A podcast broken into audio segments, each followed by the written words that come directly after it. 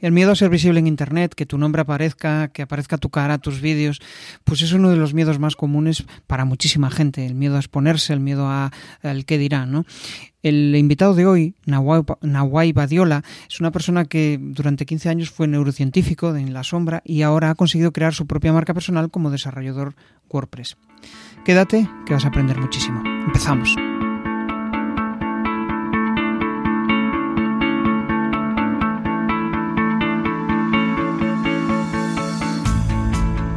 Bienvenido a Comunicar más que hablar. Soy Jesús Pérez Santiago y este es el podcast de los que quieren crear su propia audiencia.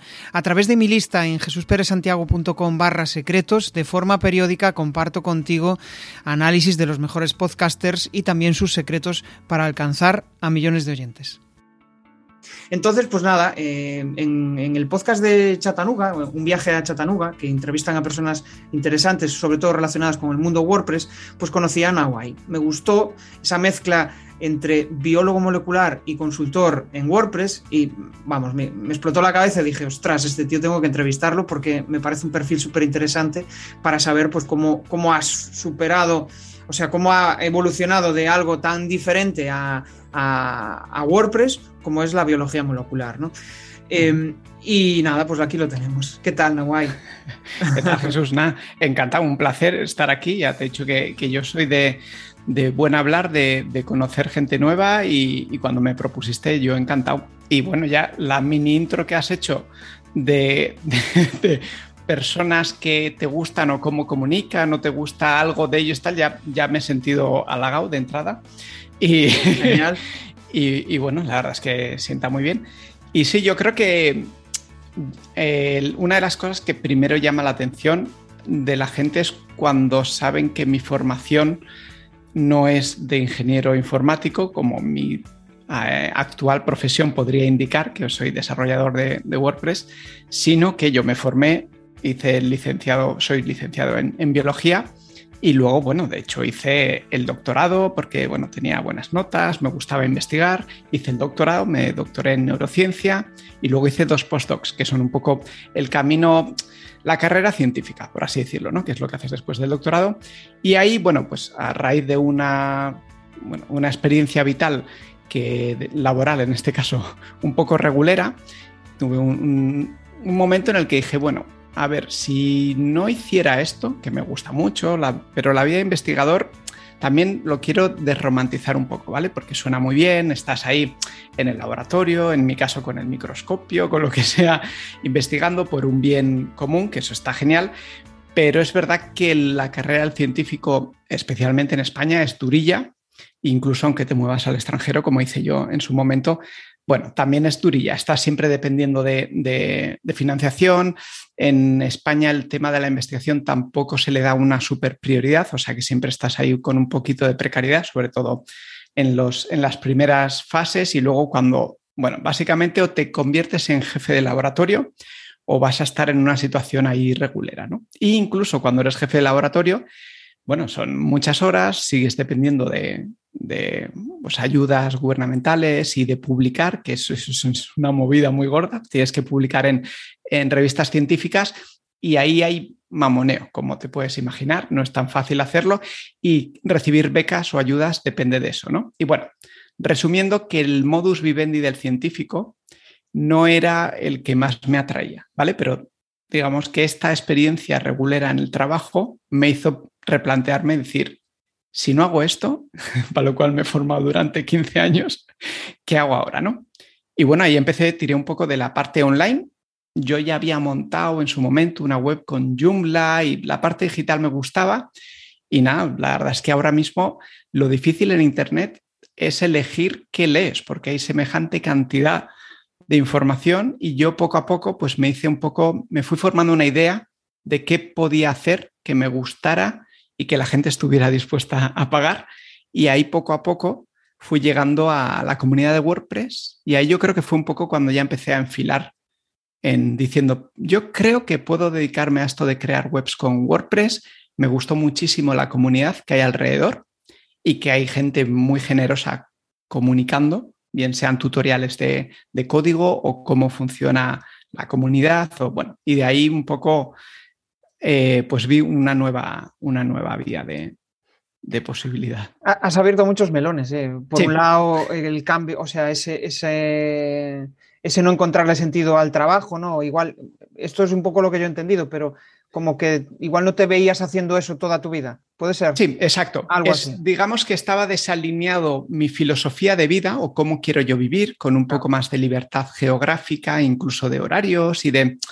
Soy muy independiente y la parte de, poder depender de mí mismo, que hasta cierto punto siempre me ha resultado atractiva. Y en este caso, en el de la carrera científica, aunque seas jefe, que se supone que es, sigues dependiendo ¿no? De, pues eso, de ayudas y cosas externas, ¿no? Entonces sí, va, por ahí.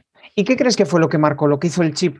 O sea, el cambio de chip para decir, ostras, em, ahora voy a dedicarme a hacer algo relacionado con WordPress. O sea, ¿qué, fue ese, ese, eso que encendió la llama?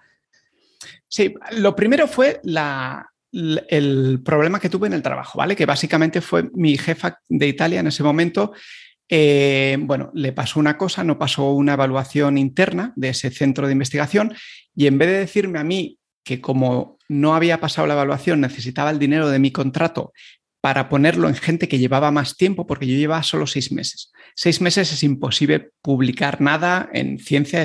Entonces, en vez de decirme, ese dinero me viene mejor a gente que está a punto de publicar y lo necesito, pues no me dijo esto y empezó a bueno, hacerme moving, a tratarme mal, ¿vale? Entonces fue una época complicada, pero como en cada crisis es una oportunidad. Entonces, yo lo llamo un poco, recibí el sartenazo y eso fue lo que hizo recapitular todas mis reflexiones anteriores de me gustaría vivir de otra manera, ¿vale? Entonces, una vez dije, venga, pues si es otra manera, empecé a tirar. Digital online lo vi claro, rápido. Y la parte de WordPress fue un poco eso, el ver que tenía una comunidad muy chula detrás, también la filosofía de ser un, software libre en el que la gente contribuye para que sigas siendo libre y toda esa parte me, gustó mucho. Y luego que, eso, al haber también tanta, eh, tanta información en la red, pues digamos que la parte de formarte era asequible y bueno, y que empecé a, pinchar ahí un poco y, me, gustó. Y, sí, es verdad que la programación y la parte científica yo le veo similitudes. En general, si eres curioso, ambas cosas te van a llamar la atención. Y, al final, pues sí, tienen, ciertas similitudes que, que, por mi forma de ser me, bueno, como soy bastante motivado, me, gusta seguir aprendiendo y mejorando y demás, y esa parte me, me enganchó también. Oye, has, soltado, joder, cuestiones personales que muchas veces, sobre todo muchos de los oyentes, ¿no?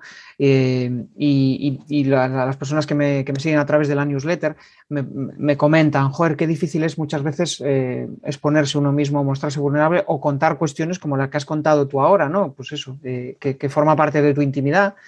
¿Y em, qué consejo le darías a esas personas que les cuesta exponerse, que les cuesta soltarse y mostrarse tal como son, ¿no? Sí, lo primero es que yo ya tengo la, ventaja de que ha pasado un tiempo. Yo creo que, que según te alejas un poco del tiempo y lo ves con perspectiva, yo de hecho ahora lo veo como un como algo positivo que me pasó. O sea, durante esos meses lo pasé mal, pero el cómputo global es positivo. Entonces, claro, también al hacer yo haber hecho ese reframing o esa forma de, cambiar el punto de vista, me facilita, ¿no? Que, sea de algo traumático que en ese momento pues estaba comiendo sapos y culebras, como quien dice, a este momento en el que digo, mira, parte de lo que soy ahora es, es por ese evento. Y de hecho, la parte, el, el mensaje que yo cogí de ahí no fue pobrecito de mí que me están tratando mal y tal, sino que esa jefa que había hecho una carrera científica prácticamente impecable de Cambridge, Rockefeller, tenía una posición prácticamente fija en Italia y era italiana. O sea, lo había hecho todo bien y de repente a sus cincuenta y tantos, por no haberse movido bien a nivel político, le, no había pasado la evaluación. Entonces, realmente era más el imaginarme que yo hacía toda esa carrera científica haciendo las cosas bien y que con cincuenta y tantos, como no dependen de ti las cosas, te, pegan el susto, ¿no? Entonces, y bueno, yo creo que va bien hacer este tipo de, igual no en el momento en el que estás viviendo eso tan intenso, pero cuando pasa un tiempo sí que va bien intentar dar ese paso atrás y verlo desde la distancia. Yo creo que cuando haces eso es más fácil compartirlo. Y, el compartirlo, yo creo que también ayuda a otros, que igual están más cercanos ¿no? a ese momento y dicen, ah, bueno, de esto se, se, pasa o se cambia la percepción, ¿no? Justo, aparte es como yo también, o sea, pues, pues eso, cuando eh, pasas una situación de una crisis existencial, eh, pues una situación de depresión en la cual te cuesta encontrarle sentido a lo que estás haciendo, ¿no? Porque, bueno, hasta ese momento no habías, yo en mi caso, ¿no? Que eh, había postergado aquellas cuestiones que quería dedicarme porque pensaba que no tenían salida profesional, ¿no? Que le sucede a muchas personas.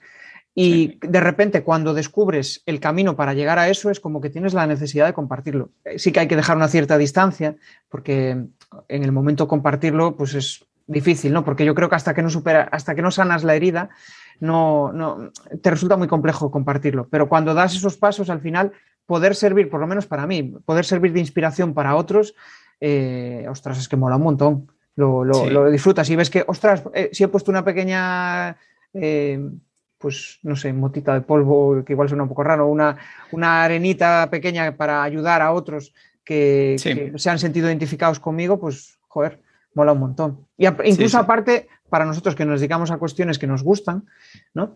Eh, puede ser un buen storytelling, o sea, algo que conecte con tu, con tu audiencia. Sí, sí, lo, puedes utilizar tranquilamente.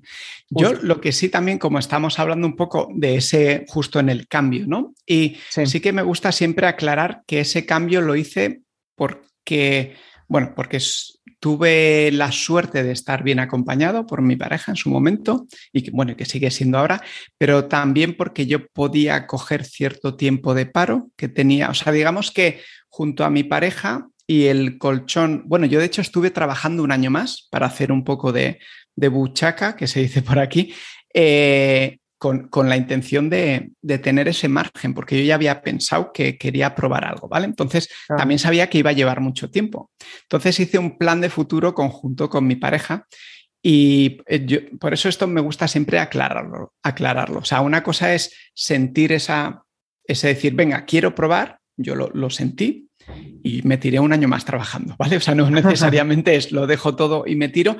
Ojo, si tienes un colchón ya y consideras que, ya estás, porque hay, hay, situaciones que a veces son incluso más uh, dramáticas. De la, dramáticas de la que yo hablo, ¿no? Y entonces, bueno, siempre hacer este cambio con cabeza, es un poco a lo que iba, ¿no? De tenerlo en cuenta porque yo no tengo problema en decir en que yo hasta que tuve clientes y pude empezar un poco a trabajar. Piensa que yo me tiré más o menos, ¿eh? Entre trabajando, formándome, pues en paralelo ese año y luego me tiré otro año y pico formándome y haciendo, haciendo proyectos propios. Pues hice una blog, de, una web de, de, nicho de tecnología para mí, que me gustaba escribir, y otro de viajes para mi, para mi mujer. Y bueno, era una forma de ir trasteando y ya solo después, después de dos años y pico, los primeros clientes, que obviamente fueron amigos o conocidos, de hecho unos amigos y el laboratorio donde había trabajado en Barcelona, y luego a partir de ahí sí que poco a poco pues seguí progresando. Pero bueno, que también para la gente que está con el run run de querer hacer ese cambio, yo siempre soy de decir, mm, se puede, pero debes de poner el los, dar los pasitos que tocan y hacer una planificación siendo realista.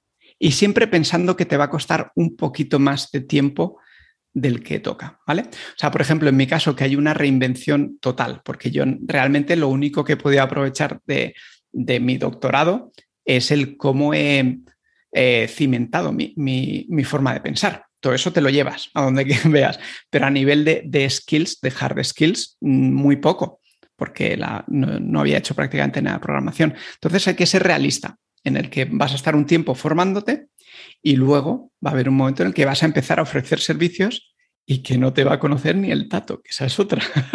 Claro. Al inicio. Claro, y, ligándolo un poco con eso de que no te conoce ni Dios, ¿cómo, o sea, cuáles fueron los primeros pasos que diste para empezar a hacerte visible? En Internet. Sí. Oh, ¿Cuántos palos de ciego se dan al inicio? Eh? Por, eso, por eso me río. a ver, yo tuve la suerte de que como lo que yo quería hacer era crear webs, esa parte de crear una web personal lo hice desde el inicio, ¿vale? Y, es algo que, que animo a todo el mundo que, que le guste un poco o que tenga inquietud, ¿vale? Porque es como una base que va a estar ahí. Entonces yo lo que hice fue un poco, claro, en ese momento además era bastante seguidor de, de Joan Boluda y, escuchar, entonces era rollo, venga, hay que generar contenido, ¿vale? entonces, primero encontré, piensa que gente creando páginas de WordPress hay un montón, ¿vale? Entonces yo, oyendo a Joan y a otras otra gente ya sabía que lo de diferenciarse es, bueno, es recomendable, ¿no? Entonces, a mí me encantaba, bueno, me encantaba y me encanta la fotografía. Entonces hice un match ahí de, un poco de ayudar o, crear webs para fotógrafos, ¿vale? Ese fue el nicho, el nicho inicial. Eh, eso me ayudó mucho para poder crear contenido, porque era contenido, pues utiliza estas galerías, optimiza así las imágenes, y es contenido que, que escribí muy a gusto, me gustaba mucho. Ahora en perspectiva, y no, me arrepiento porque trabajé con un par de eh, fotógrafos que yo admiraba y que hicieron la web conmigo, ¿no? Pues un poco porque eh, pues les sigues un poco, escuchas el podcast, igual dejas algún comentario, le haces alguna recomendación sin intenciones eh, de, que te compren nada, sino, oye, he visto que en tu web tal te recomiendo esto otro, pues cosas así, ¿no? De poner en contacto. Y sí que cumplió un poco como esos inicios, pero no es el nicho más rentable, porque los fotógrafos realmente en general no tienen un presupuesto muy elevado. Entonces lo que noté es que según yo empezaba a subir precios, porque yo empecé con precios bastante, por no decir muy asequibles, eh, había un momento en el que el match entre cliente ideal y lo que yo además ya podía cobrar por experiencia y por demás, no empezaba a no casar tanto, ¿vale?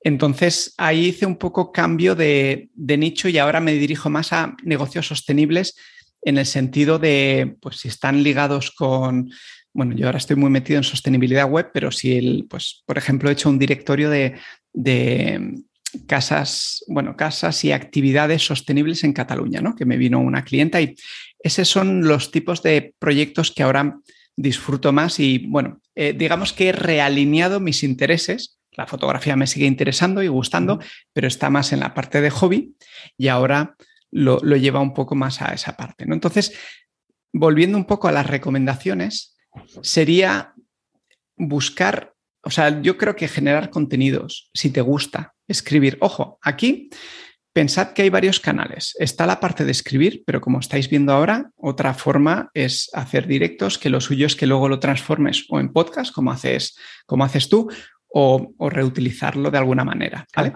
Entonces, si eres más de comunicar así, hablando, no te des de bruces intentando escribir posts súper elaborados en el blog. Sí te recomiendo que hagas una escaleta en la que aparezcan datos pues relevantes de lo que se ha hablado en, ¿no? en el podcast, porque así, pues oye, estás ahí ayudando a que Google entienda un poco mejor, ¿no? ¿Qué hay? Porque poco a poco Google cada vez entiende mejor qué hay en los audios, pero no sigue siendo tan explícito como si lo ve en una web. Entonces, la idea sería busca el canal de comunicación en el que tú estás a gusto y temas que te gusten, ¿vale? Entonces, esa sería un poco, o sea, intentaría buscar. Sí. Claro, em, em, para poner un poco de orden, ¿no? Que has dicho muchas cosas interesantes. Al final, mm, eh, lo que intuyo de tus palabras es, oye, busca. Esto es muy relacionado con el Ikigai, ¿no? Si, no sabéis lo que es el Ikigai, buscadlo en, en Google, porque es al final encontrar la línea de cruce el equilibrio entre lo que te gusta y lo que puedes monetizar, ¿no? Entonces, al final, lo que tú decías, ¿no? Oye, claro, yo quiero monetizar este nivel, este, quiero tener este nivel de ingresos, pero el nicho que he elegido, pues no puede pagar ese, mis servicios, ¿no? Entonces tengo que cambiar, tengo que iterar, tengo que irme a otro, a otro negocio. Otra, otra de las claves, ¿no? De, cuando empiezas a comunicar o empiezas a, generar un, eh, ¿cómo decirlo?, a generar negocio, ¿no? Que tienes que ir adaptándote y viendo realmente si casa lo que tú puedes aportar con lo que el mercado necesita. Y muchas veces nos centramos más en lo que está en nuestra cabeza y decimos, este es el producto ideal y después lo pones a la venta y ni Dios te lo compra. ¿no? Eh, entonces, ahí quizá la clave em, es, por un lado, eso, tener claro lo que quieres, tener claro lo que quiere tu, audiencia, que te sientas cómodo vendiendo eso y que encuentres el, eh, digamos, el medio en el cual eh, te sientas cómodo comunicando. Si te, se te da bien hablar, pues venga, hablar, pero claro, que tu audiencia esté ahí. porque si no está ahí es eh, complicado, porque estás hablando solo. Entonces, genial, eso, eso por ahí, ¿no? Y mm, cuando empezabas a soltar tus contenidos, ¿qué sensación tenías? Al principio la sensación de que no los leía ni mi madre, ¿no? Esto es un clásico, por ejemplo, en, los posts, claro, hasta que posicionas un poquito, piensa que, mi dominio era súper joven, ¿no? Pues de, cuando empecé a escribir, eh, pues hasta que empecé a indexar y tal, y, sí, sí que hice al inicio lo de publicarlo, o sea, yo escribía el post y luego lo publicaba pues en todos lados, ¿no? Pues en Facebook, Twitter, tampoco tenía nadie siguiéndome ahí todavía, porque estaba empezando todo, ¿no? Además, me abrí todas las redes sociales, que eso yo ahora no lo haría, ¿vale? No, no digo que no me abriera ninguna, sí, pero sí que como comentábamos antes con la línea de comunicación, elegiría la red donde estás más cómodo. Yo, en cambio, me abrí todo, incluso Google Plus, para que te hagas un poco la idea. Sí, ya, ostras, ya no existe, sí. Sí, de hecho, exacto. De hecho, estaba pensando en, lo que decías de, de los podcasts y, saliendo un poco del tema, pero vuelvo, ¿eh? Em, decías que al final los podcasts era interesante incluir texto. Lo curioso es que ahora em, Google ya integra eh, un, no sé si llamarlo plugin, no sé, una, caja, una cajita donde arriba te ponen los podcasts. Lo, ya lleva tiempo, pero nunca me había fijado. En el, buscador, ¿verdad? En el buscador. sí, sí, sí. sí. Y el otro día, buscando un tema, digo, onda, pero si sale aquí un episodio de mi podcast en, primera plana, antes que los resultados de, orgánicos, ¿no?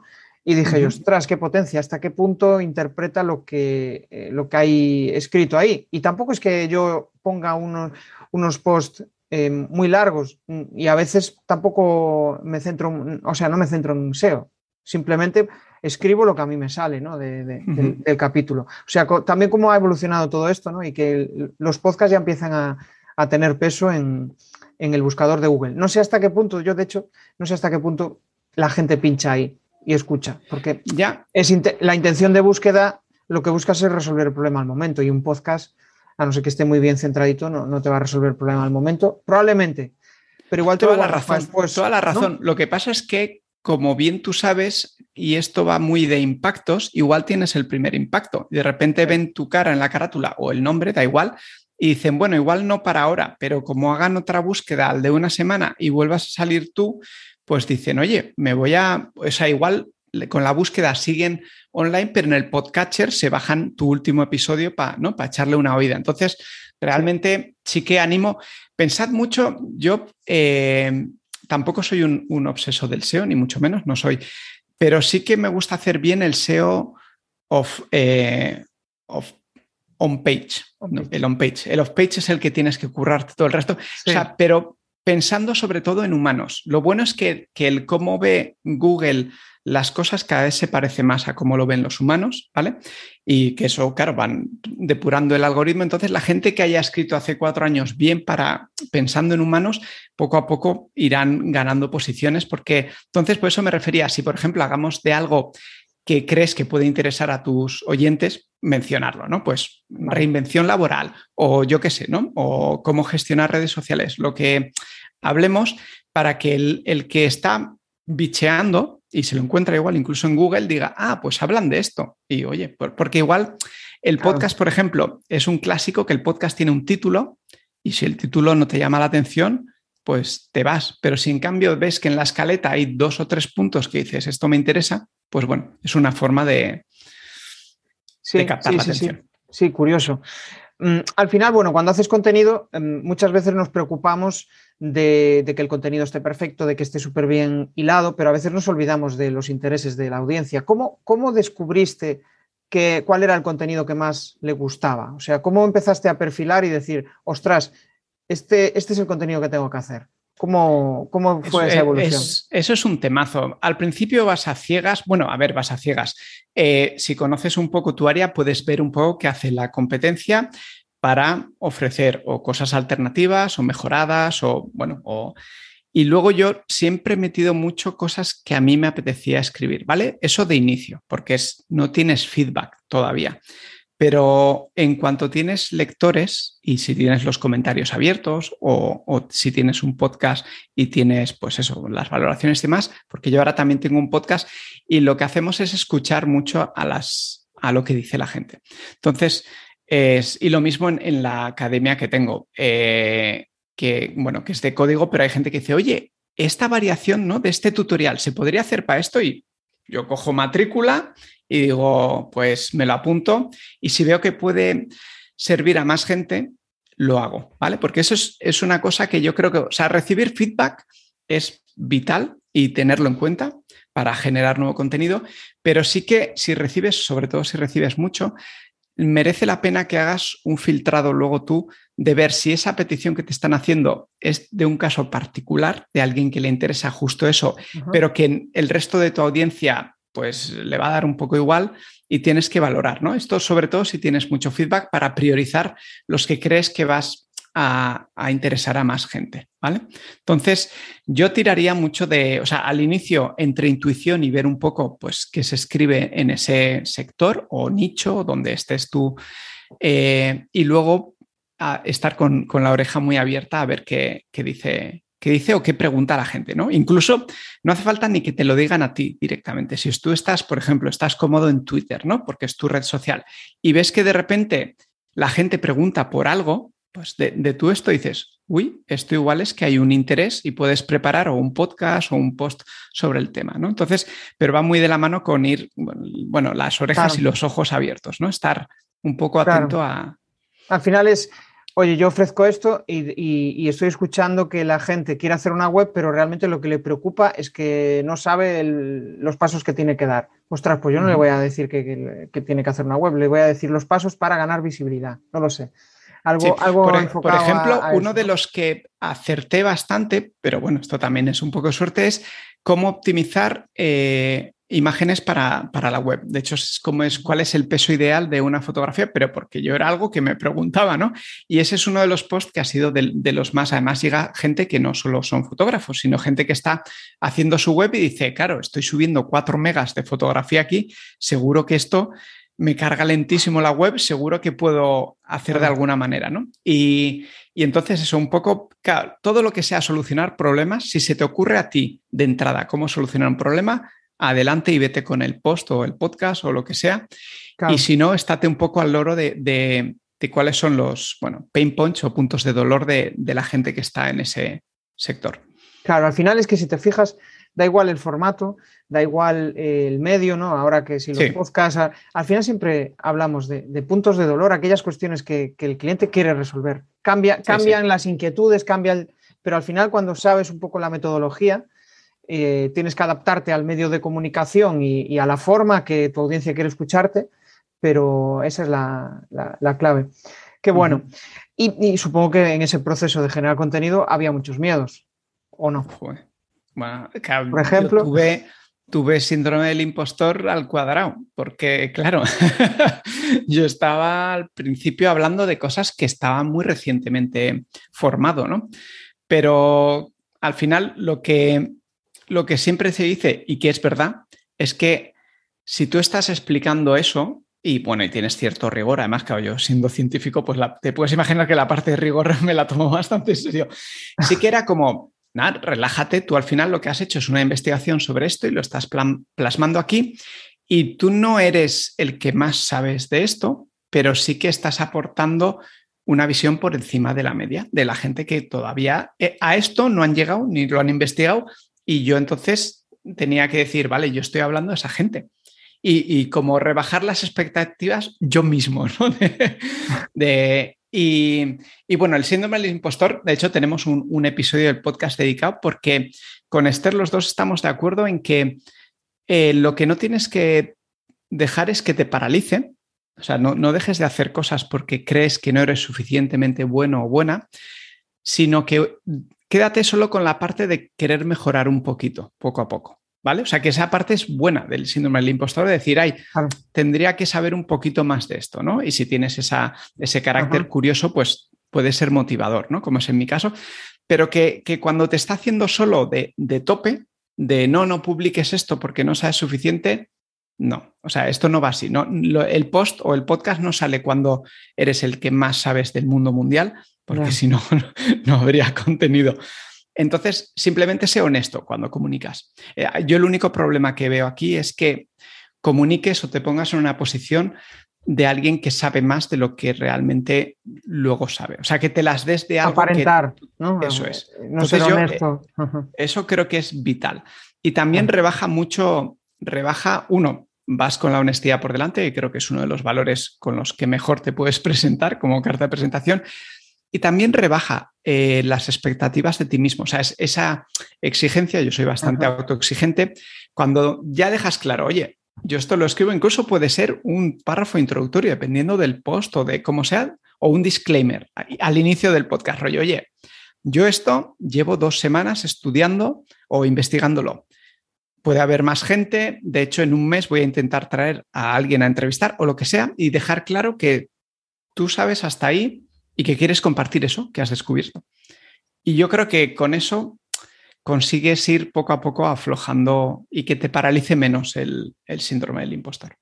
De hecho, eh, estaba pensando en lo que decías, ¿no? Yo, también tenía ese bloqueo, es en plan, buf, es que lo que voy a decir, eh, no, aparte de igual no le interesa a nadie, em, no estoy al nivel, no estoy al nivel. En cambio piensas, dices, joder, pero claro, es que habrá mucha gente que sepa muchísimo más que yo, pero es que los que quieren, los que me van a escuchar, quien será mi audiencia es los que sepan menos que, yo les complemente, que yo les aporte algo, ¿no?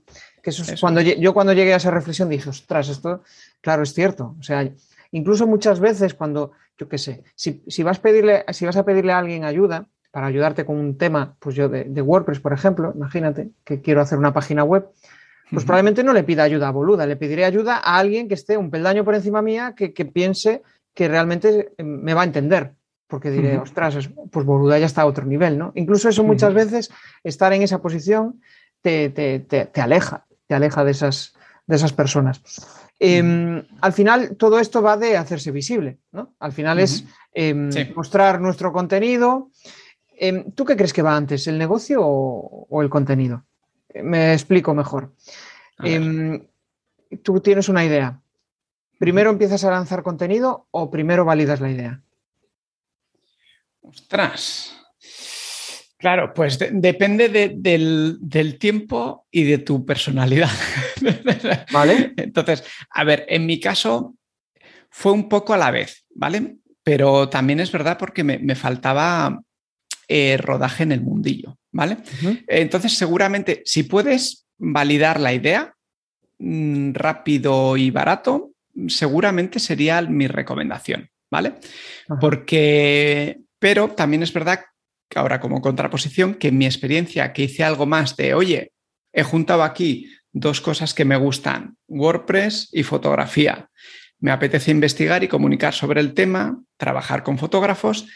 Toda esa primera fase a mí me funcionó bien y me vino muy bien para empezar a crear webs, estar en contacto con gente que, bueno, que, eso, que admiraba y digamos que me funcionó. Es verdad que luego uno va evolucionando y pues el, el reajuste que hemos comentado al inicio, ¿vale? Pero si también es verdad que si no vas a hacer una inversión brutal en dinero o tiempo, puedes permitirte probar, ¿vale? Que esto también es, es algo que, que, que, creo que hay que evitar la parálisis por tener la idea perfecta. Yo, por ejemplo, me podía haber paralizado, yo de hecho tenía mis dudas cuando dije, me, me, me especializo en esto yo dije, mm, no sé, porque los fotógrafos es otro colectivo que, joe, cuesta que les paguen bien, que valoren su... No veía un poco ahí el reflejo con los científicos, que cuesta que se valore el trabajo, que se pague bien, pero tiré para adelante, ¿vale?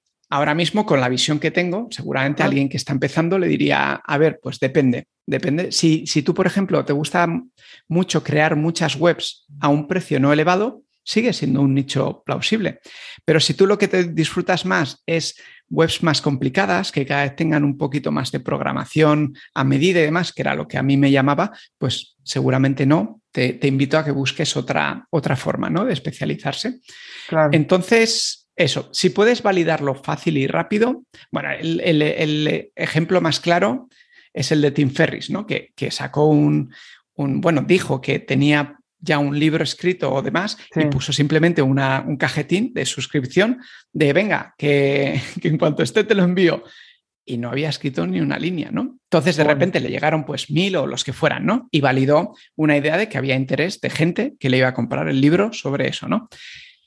Si puedes hacer algo así, fantástico. Si no, no tengas miedo a probar, sobre todo si, si no vas a palmar mucho tiempo o dinero, ¿no?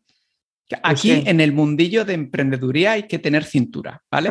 Y, te tiene que gustar probar cosas. Y yo, una de las primeras frases que dije en, uno de los primeros podcasts que, que me entrevistaron, creo que en Club WordPress, era un consejo algo así. Yo creo que dije, empieza a hacer cosas porque cuando haces cosas suceden otras suceden otras cosas. Es, buenísimo. Es, como, es una frase muy como sencilla y de perogrullo, pero oye, aplícatela. Si estás con, una, con un bloqueo, aplícatela. Haz ese pequeño paso y luego pasan cosas. Y con esto quiero eh, hacer énfasis en que para mí, a nivel de visibilidad y de marca personal, el punto de inflexión, sin duda, fue salir de la cueva. Es decir, ir a eventos. En mi caso de WordPress, en, WordPress tenemos meetups y WordCamps. Son eventos en los que básicamente se junta gente a hablar de lo suyo y hacer pasilleo, que es algo que hacemos mucha broma en el mundillo, porque aparte de las charlas se hace mucho, mucha charla en el pasillo, ¿no? Entonces, eh, obviamente, yo lo he hecho en el mundillo WordPress y a mí me gusta además comunicar, entonces di charlas y demás, pero estoy convencido de que en todos los áreas hay ese tipo de quedadas. De hecho, Meetup es una red global que puede haber algo de lo tuyo también ahí, de marketing, de lo que sea. Y, ostras, cambia, cambia la percepción tuya de, de la comunidad y de la comunidad hacia ti. Y de repente hay gente pues, que igual ve una charla tuya, le gusta cómo comunicas o cómo afrontas una cosa y ya te tienen un poco en, mente, ¿no? Para la siguiente vez que, que, pues, bueno, en mi caso, un Genesis Framework, que es una herramienta para crear temas, y yo también al inicio me, me, especialicé bastante en eso. Y bueno, pues a fuerza de ir hablando sobre esto y, ir escribiendo y demás, pues la gente empieza a venírsele a la cabeza, ¿no? Cuando, oye, tengo un cliente que quiere montar una web con, con Genesis Framework, pues, y lo mismo con academias. Yo tengo ahora uno de mis mejores colegas monta academias. A mí me llega una academia, raro es que la coja yo. Tiene que ser de algo que me encanta o amigos, si no se la mando a, David. Y, me pasa lo mismo con otros colegas de WordPress. O sea, realmente hay gente que está especializada y, y entonces aquí la idea sería sal de la cueva, y ahora más que está aflojando un poquito el tema de, COVID, se empiezan a poder hacer otra vez eventos presenciales con, más seguridad y demás. Sal, conoce a gente, comparte y también un poco que la gente te vea, ¿no? Y, que sepa qué haces.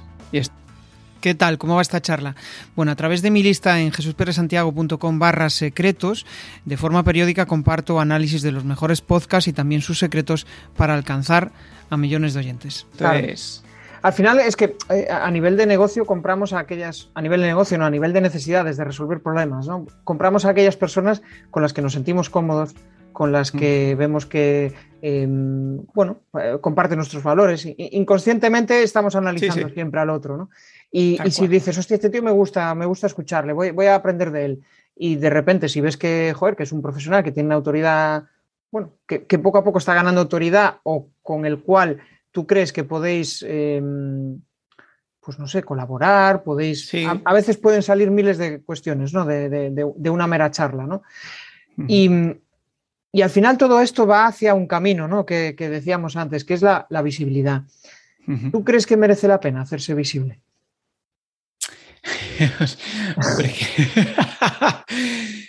sí, a ver, si, si quieres vivir de, un negocio online, yo sí que, sí que recomiendo tener cierta visibilidad. Ahora vienen los matices, que yo creo que aquí es donde está la gracia.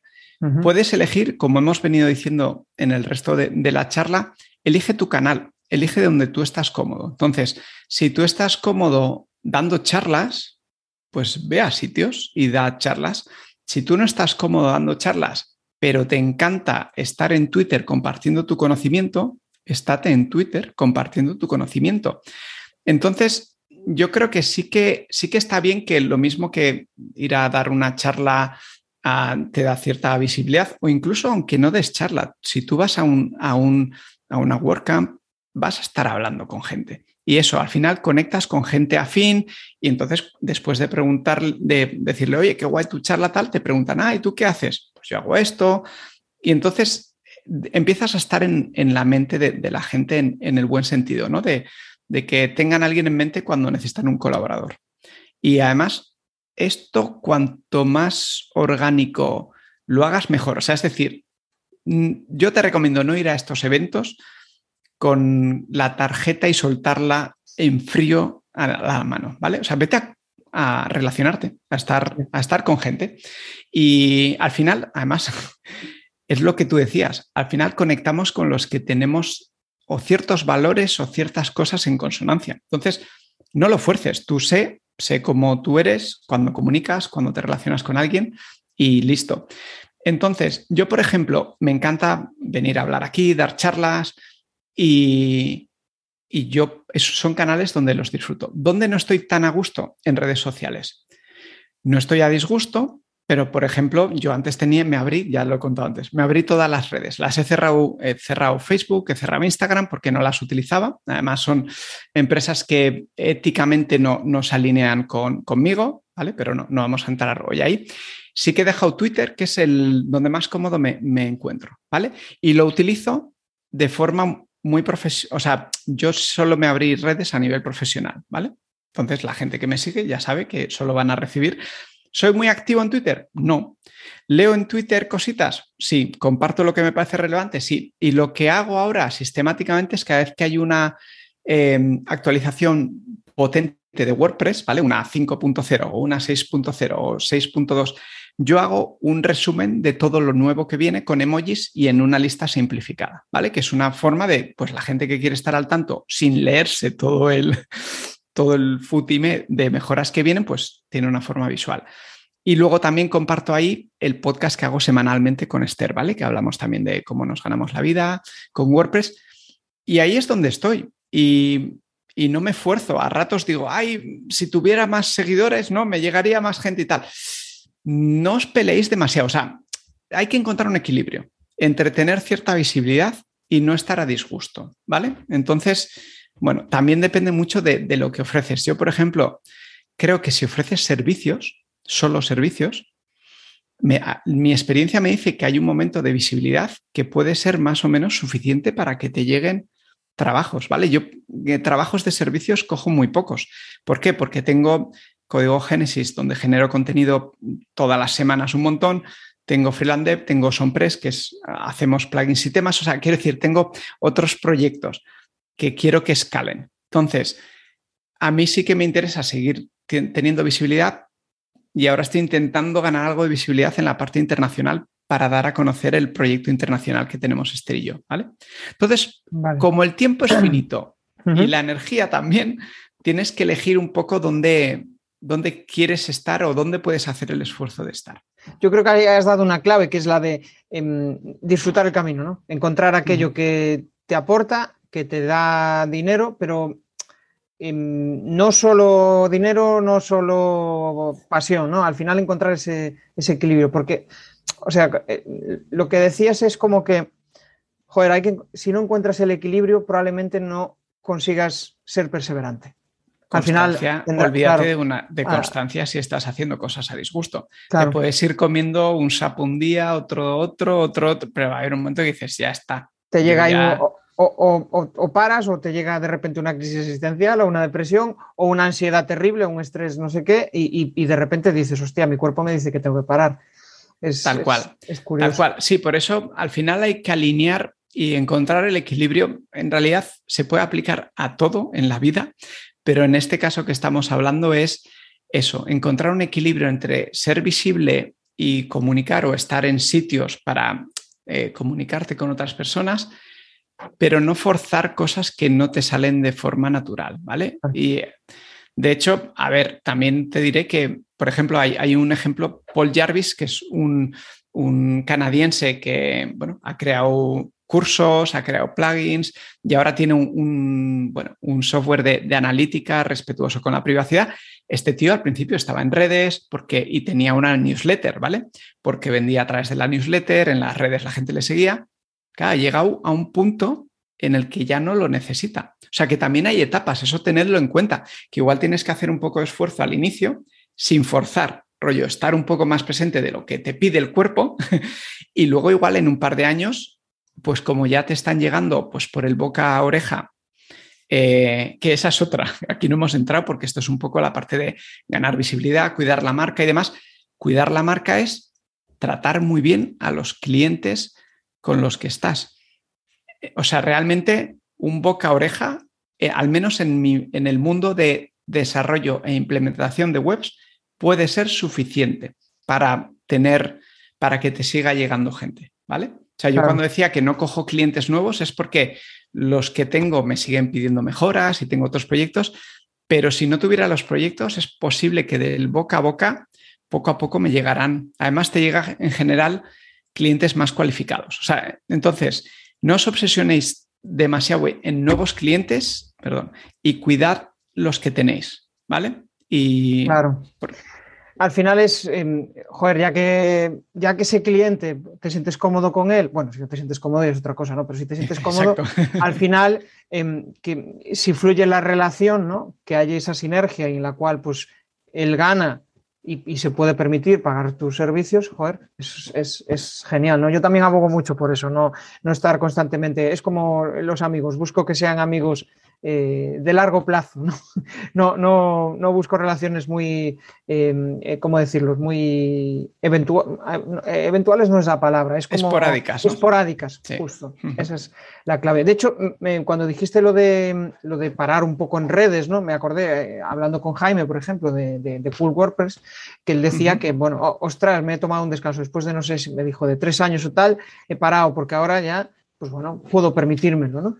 Eso es, una gran ventaja, el, parar ese ritmo para, bueno, pues encauzar, ¿no? O incluso, pues, eh, con Oscar Feito, ¿no? Que lo entrevisté hace, hace unas, yo creo que hace unos meses y él decía que, iba a hacer un parón, hizo un parón en su podcast para replantear un poco el, em, bueno, la estructura, lo, lo, que estaba haciendo hasta ese momento. Esos parones a veces vienen genial. Muy recomendable. Esther y yo también en el podcast hacemos mucho hincapié en en cuanto puedas, trimestralmente, cuatrimestralmente, cada medio año como mucho, haz un paso atrás y revisa dónde estás y hacia dónde quieres ir. Y poda un poco, porque igual hay cosas que puedes podar, de decir, ah, esto ahora ya no lo necesito, o esto me está empezando a generar una fricción que antes no me generaba, y ahora sí, y prefiero dedicar esta energía en esta otra cosa. Entonces, lo del pasito atrás cuesta mucho porque el día a día nos come a todos por una pata, pero es muy recomendable y los frutos son, bueno, son, merece la pena. Entonces, sí que propon, o sea, proponeos a vosotros mismos eso, que cada trimestre, cada cuatro meses, cada cuando consideréis, replanteéis la situación, porque si no hacemos cosas por inercia, que a veces no, no es necesario, y si lo haces a gusto, pues lo haces a gusto. Pero si de repente, pues está empezando a pesar por lo que sea, ¿no? Por el tiempo que consume, porque la motivación ha caído un poco, pues hay que estar alerta y como tú decías antes, hay que estar un poco reequilibrando todo el rato las cosas porque si no te puedes llevar un sopapo de encontrarte de repente un día que no te apetece levantarte o de la cama o te entra un, ataque de ansiedad y no sabes por qué y es porque, bueno, llevas mucho tiempo forzando la máquina, ¿no? De, claro. Entonces, sí. Qué bueno, esto parece, parecen tonterías y eh, y dirán, Buah, eso es muy. No, aquí hay que trabajar, ¿no? La cultura del esfuerzo hay que trabajar, no hay que quejarse. Mm. Pero, pero lo curioso es que cuando puedes contar, o sea, puedes soltar libremente este tipo de cuestiones, joder, y, que hay gente que le pasa lo mismo, ¿no? Y, que abiertamente lo cuenta, pero no desde la queja, sino desde la mejora, ¿no? De, joder, es que me pasa esto, tío, no sé qué hacer, ¿no? ¿Cómo, cómo, cómo hago para cambiar esta situación? Porque, joder, es que estoy quemado, ¿no? y, y puede ser, eh, o sea, puede ser trabajador por cuenta ajena o cuenta propia. En, los dos casos se puede, se puede, dar. Fuera de cámara hablábamos del tema de las redes, ¿no? Que, bueno, pues que no es necesario para, crear marca personal, que, es algo que, es fundamental, ¿no? Sobre todo si quieres em, vivir de, tu negocio, de tu propio negocio, ¿no? La marca personal al final o la marca profesional te da es em, esa autoridad ¿no? que, necesitas para que la gente confíe en ti. Y decíamos que, bueno, que la gente está obsesionada con estar en las redes. Em, ¿Qué le dirías a esas personas que, están obsesionadas por las redes y que al final pues, puedes generar marca personal por otras vías? Sí, sí, sí. Yo mm, haría un poco recopilación de lo que hemos estado comentando y es, intenta ver dónde tú te sientes cómodo comunicando y en este caso contactando con tus potenciales clientes, bueno, o, potenciales interesados, ¿vale? No hace falta ni llamarles clientes porque igual al inicio solo es gente que, se interesa por lo que tú comunicas, ¿vale? Ojo con, este es un tema, el tema de, vender es, es, tiene mucha amiga porque si intentas vender muy explícitamente generas rechazo, al menos en bastante gente. En cambio, si lo que haces es más compartir, aunque tú en el fondo puedes ser hasta honesto, rollo. Yo estoy compartiendo esto porque a la larga mi intención es posicionarme como experto aquí o que la gente que le parezca que yo tengo una forma de comunicar o de trabajar que, que les parece razonable, pues me contacten. Pero la idea es hacerlo en el canal donde te sientes cómodo. O sea, no estés yo, por ejemplo, en Instagram no podría estar. porque no? Tan, porque no, porque no estaría cómodo. De hecho, me, lo abrí porque tenía que estar y lo, cerré porque no lo estaba usando. En cambio, Twitter lo he dejado. En LinkedIn tengo una relación ahí, amor-odio, porque le quería dar cariño, porque es una red profesional. Pero luego me pasó un poco eso, que dije, yo ya tengo un flujo de trabajo que es suficiente y realmente pues a LinkedIn entro pues cuando me llegan mensajes como el tuyo o eventualmente y sí que voy expandiendo un poquito mi, red, pero no le dedico mucho tiempo, pero porque no lo tengo. Entonces, no, no, os, no os obsesionéis, no tenéis que estar en todos los sitios y entonces, como vais a tener que estar en algún sitio, es más interesante que os hagáis la pregunta de dónde queréis estar. Luego tenéis que hacer la pregunta seguida de si tus potenciales clientes o gente que le interesa lo que cuentas están ahí, porque si, si hay un mismatch muy bestia, ahí hay que encontrar una solución de compromiso, ¿vale? Pero, a ver, ah. en mi caso, todavía mantengo redes y creo que, tienen beneficio, pero hay otros casos en los que la gente ya se ha posicionado de una manera que la gente le viene a la cabeza. Pues bueno, cuando piensan en pues eh, me viene, pues eso, Paul Jarvis es un ejemplo anglosajón, pero puede pasar en copywriting, puede pasar en desarrollo web. Al final, bueno, si estáis empezando, que yo creo que este es un poco el problema, que cuando estás empezando dices, toda la visibilidad que tenga es bienvenida. Y sí, pero el tiempo y la energía es finita, como hemos recordado ya un par de veces, y lo suyo es que, bueno, por ejemplo, no sabréis las cuatro, no sé, cuatro o cinco redes. Y las redes principales, ¿no? No. haceros la pregunta que comentaba antes, ¿dónde estás tú más cómodo? ¿Hay gente que, potencialmente puedes contactar con ellos o que ellos contacten allí? Pues empieza con esa poquito a poco. Sí, es curioso. Aparte es que si no estás cómodo, al final la gente no viene a ti. Porque dicen... Se, nota. Sí, sí, eres, un impostor, eres un impostor. Bueno, ya estamos acabando y, joder, eres consultor SEO. No voy a desaprovechar la oportunidad para, antes de entrar en la ronda de esas cuatro preguntas finales, para preguntarte, em, y esto es una pregunta muy abierta, o sea que te dejo libertad para que la respondas como quieras. ¿Cuándo crees que un profesional le hace falta una página web? ¿En qué momento crees? Vale, primero aclarar que soy consultor WordPress, ¿eh? no consultor SEO. Vaya a ser que ahora de repente. Perdón, sí, dije consultor WordPress. esto es para, que, no me llegue, vale, para pues que no me llegue gente diciendo, ah, que te las das de. vale, vale. No, no. Eh, ¿Cuándo es un buen momento? Pues en el momento en el que se te ocurre que vas a querer montar un proyecto online, pilla el dominio. ¿Vale? lo primero y lo segundo es crea la web. Y realmente, eh, obviamente, estoy barriendo para casa, pero WordPress cada vez es más sencillo de montar algo que tenga cara y ojos. O sea, puede ser un, ¿sabes? Las típicas eh, páginas de about.me. Pues hacer eso en WordPress es un momento. ¿Cuál es la ventaja? Que a la larga, si tú de repente quieres tener solo una tarjeta de presentación al inicio, ¿no? Que esto es muy típico.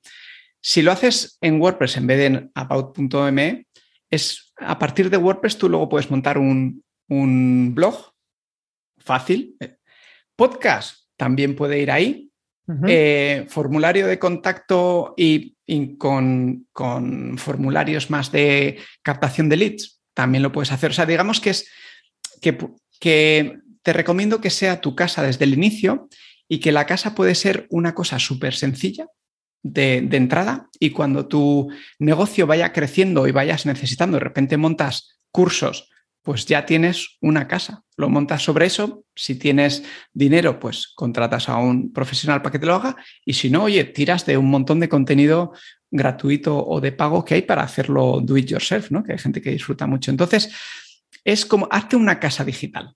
Luego, hazte las redes que tú veas que son convenientes, pero tener un dominio, que sería la dirección, y luego un, un hosting con una web, que sería ya la casa, súper recomendable. Y lo podéis hacer sin invertir os estoy, o sea, el dominio van a ser de 8 a 12 euros, dependiendo. Incluso en la primera oferta suele ser más tirada, pero para que os hagáis una idea, anualmente son 10 euros, por decir algo. Y el hosting, puedes tener un hosting decente para que te aguante eso por 60, 60 euros al año. ¿eh? O sea, que realmente tú dices, mira, aquí está mi casita y según vayáis teniendo tiempo, dinero recursos, vais haciendo módulos y es una de las cosas muy chulas de, WordPress, que, es muy modular. Eh, de hecho, hay veces que, por ejemplo, si, quieres probar una tienda online y tienes ah, muy poco dinero porque no sabes si va a funcionar porque es un producto nuevo, pues oye, puedes montarte un Shopify, ¿vale? Que te, va a permitir validarlo, pero si luego a la larga lo quieres convertir en tu proyecto principal, te recomiendo llevarlo a WordPress y montar un WooCommerce o algo similar, porque vas a poder extenderlo a tu, a tu medida, a tu gusto. O sea, hay gente que, está en Shopify y de repente necesitan algo que no se puede hacer, porque Shopify es muy fácil, pero es una plataforma cerrada, ¿no? Y, sí, justo es. Al final es como. Sí, dale, dale. volviendo al esto, poneros vuestra casita, aunque sea modesta al inicio, pero una forma de, de que la gente contacte. Yo una cosa que hago un montón, supongo que es un poco de, efecto profesional, es cuando me contacta alguien o, tal, mm, no para crear una web, sino voy a su web. Entonces, si no tiene una web y es un profesional ¿eh? que se gana la vida online y tal, ostras, me rasca. ¿Vale? tenedlo en cuenta. Dices, ¿dónde localizo información? ¿no? Al final, pues si tiene un perfil en LinkedIn, pues bueno, puede ser una, una buena vía, ¿no? pero em, sí que dices, ostras, he em, hecho en falta tener una web donde saber realmente cómo, qué hace, cómo lo hace, qué, cómo lo transmite, ¿no? Eh, eh, creo que son cuestiones importantes. Ahí está, le puedes dar tu forma, o sea, sí, puedes transmitir mucho mejor cómo eres en una web porque puedes elegirlo todo, ¿no? Pues tipografía, colores, forma de comunicación, escrita y demás. sí. Genial, bueno, pues em, la verdad es que me llevo muchas reflexiones. Después voy a hacer una pequeña eh, recopilación, pero aprovecho para hacer las cuatro últimas preguntas, donde te pido que, eh, pues eh, básicamente respondas con una palabra o con una frase, algo muy sintetizado. Primera pregunta. Un tip para generar contenido que guste.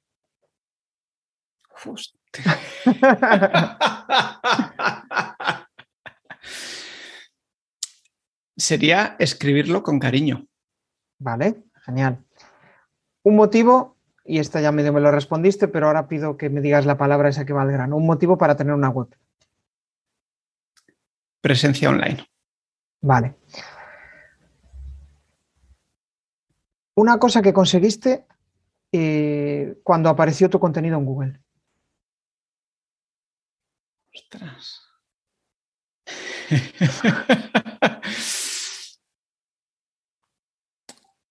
Ya, pues no sé, supongo que, me contactará algún fotógrafo a, raíz de, alguna, de algún post que había escrito. Sí, que fue de una de las primeras veces que dije, ostras, esto, o sea, alguien ha llegado aquí de forma orgánica y me ha contactado. Sí, algo así, seguramente.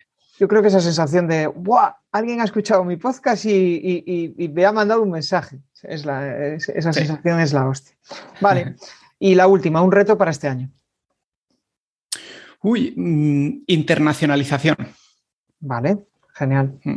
Bueno, pues eh, aprovecho ahora para que compartas tus coordenadas y expande valor. Si quieres compartir algo con la audiencia, adelante. Sí, nada, yo como estoy metido en mil fregados, voy a, mandaros directamente a, a, mi web, que está todo centralizado, que es enevadiola.com. Y ahí, ahí veréis que tengo un podcast, que tengo una academia de, tutoriales para WordPress y que tengo también esta, esta theme shop en el que hacemos temas y, plugins de, para WordPress que se llama Sonpress. Y, si sois de escuchar podcast, os recomiendo que si, queréis ver un poco cómo nos ganamos la vida Esther y yo, que, es mi compañera de podcast, es freelande.com, que es un ingenioso, una ingeniosa combinación entre freelance, que es autónomo en inglés, y dev de developer, es freelandev con, ah, con vfinal.com. Y nada, y llevamos tres añitos compartiendo cada semana un poco, pues, eso, cómo, nos va y hablamos sobre todo cosas de, WordPress. Es verdad que me consta que más de un oyente no es ni implementador ni desarrollador de WordPress, pero coge algunos, algunos capítulos en los que hablamos más de emprendimiento que, y, de, y de, de cómo gestionamos nuestra vida como autónomos, ¿no? Entonces, bueno.